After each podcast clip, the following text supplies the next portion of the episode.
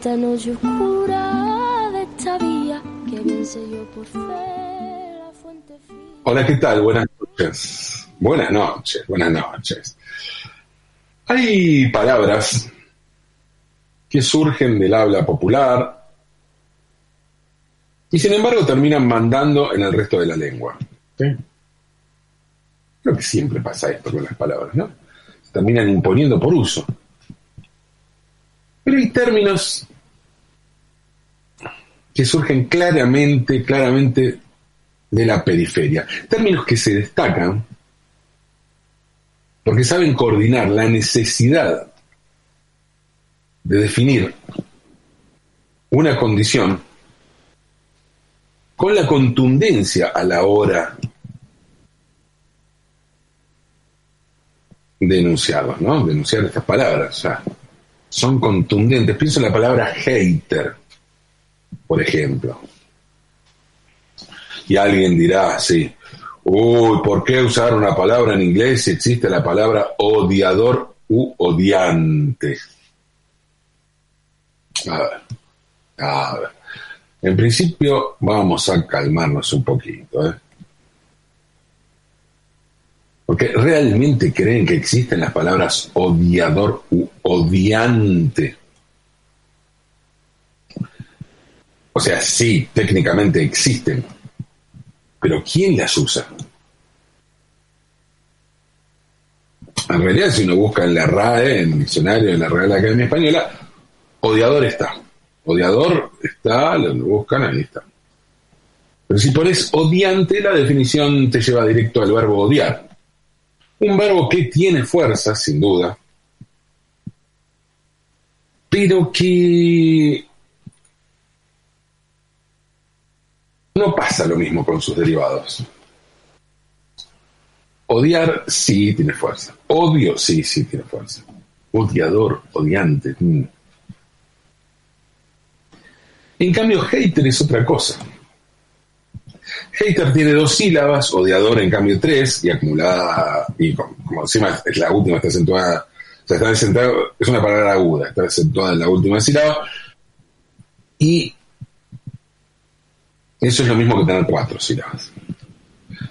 Pero lo de la duración y el impacto sonoro es solo una parte. Solo una parte de la discusión. Importante, sí, pero una parte.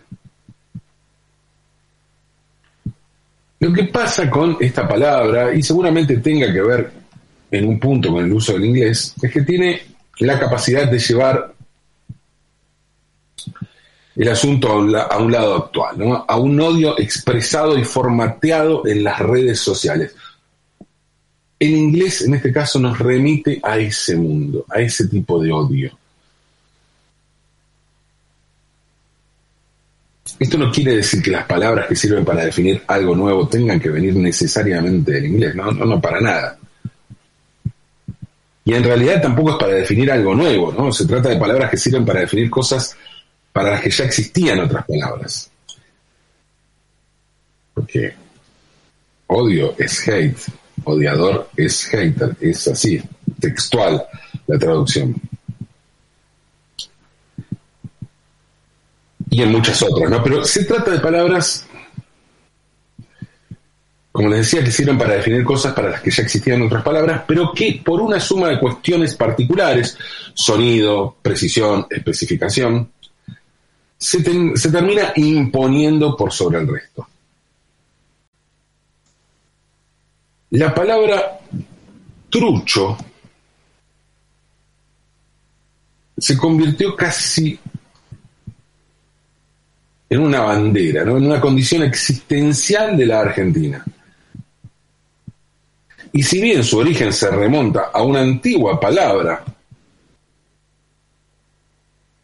de la lengua castellana que está en el diccionario de la RAE, su condición de argentina y popular se consolidó cuando comenzó a ser usada por Lalo Mir en Radio Bangkok, el programa que conducía Lalo en la rock and pop en los años 80 junto a Bobby Flores y a Douglas Vinch. Trucho es algo apócrifo, falso, imitado con intención de engaño, que por lo general resulta falto de calidad, porque no es de la calidad del original. Quiere hacernos creer que es el original, pero no lo es. Se llama así a cualquier objeto cosa falsa o de mala procedencia. Un automóvil de alquiler sin documentación o con documentación falsa es un remestrucho. También hay colectivos, combis, truchas, hay relojes truchos, ropa trucha, jubilaciones truchas, permisos truchos, y la lista puede ser infinita. Tanto que hasta hubo un diputrucho en el Congreso que casi, casi logra votar y todo. Por eso, por todo ese, universo, el término resultó tan útil y se transformó en el preferido para referirnos a esa condición. Una condición que tiene que tener, darle cabida a, lo, a lo original también, tiene que convivir con lo original, de alguna manera marca esa tensión desigual en la sociedad argentina. ¿no? no es lo mismo si todo es trucho, un país donde todo es trucho, y bueno, se neutraliza la condición de trucho. No, aquí existe la tensión con lo original. Y ese creo yo es el, el gran hallazgo de trucho como condición nacional. ¿no? Antes de la irrupción del término trucho, a alguien le podían meter la mula, le podían meter el perro, podían intentar venderle gato por liebre. Ahora que lo pienso, ¿no? ¿Cuántos animales y aclaro por las dudas, estos términos no dejaron de usarse por alguna denuncia o reacción de alguna entidad protectora de animales, que podría, pero no, en este caso no tiene eso nada que ver. Tiene que ver con la potencia de lo la síntesis que significa trucho. Les decía que el término proviene de una palabra española que está en el diccionario de la RAE y me refiero a entruchar. Para la RAE, entruchar significa atraer a uno con disimulo y engaño usando de artificios para meterle en un negocio. Eso es entruchar para la Real Academia Española, se lo dice el diccionario. O sea, algo que la imaginación popular eh, comparó con los artificios que se emplean para pescar truchas de ahí viene intruchar. Porque todo tiene que ver con el término trucha, con el pez. Trucha, ¿no? Para pescar una trucha no hace falta una carnada real, sino una simulada. De modo que la idea sería similar a la de engatusar. De entruchar se pasa a entruchada,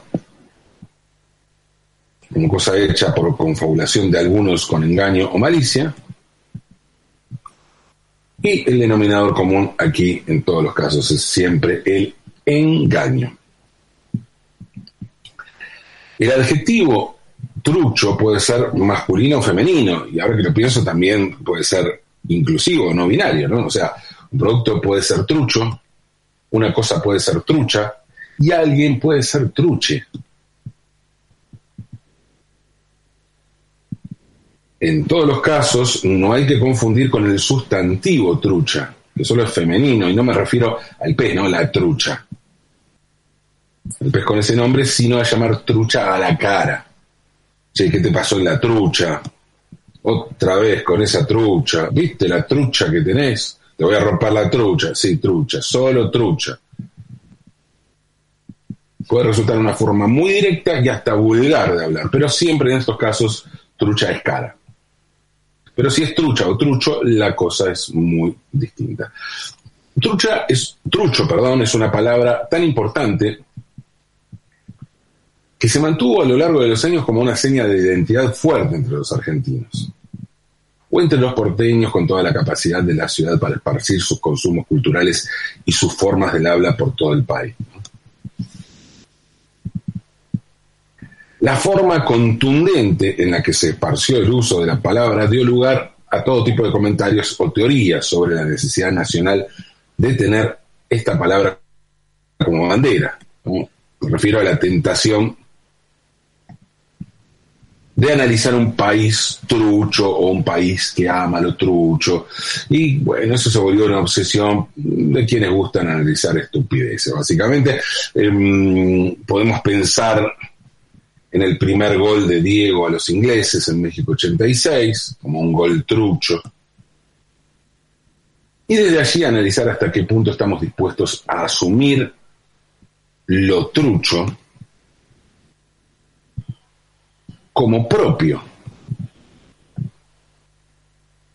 o a negar lo trucho o a bendecir, a celebrar lo trucho como propio cuando se trata de grandes objetivos.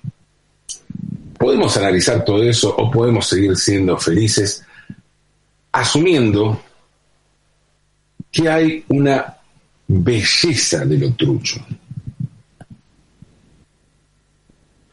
Y en este sentido, la, apología de lo trucho puede estar vinculado con el culto camp o kitsch, pero mm, puede tener que ver también con asumir ciertas limitaciones de recursos y la necesidad también de crear poéticas acordes a esas limitaciones de recursos. Claro que lo trucho también puede tener un lado poético, pero en el sentido más bucólico del término. De la belleza poética.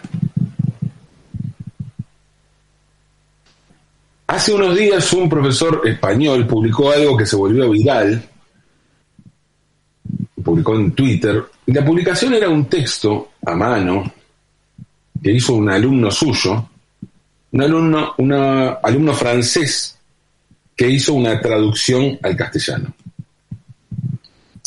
Este tuit lo publicó Andreas Villegas, Andrea Villegas Marchante, director de la sección de Historia Contemporánea del proyecto Archivos de la Historia dedicado a la divulgación histórica.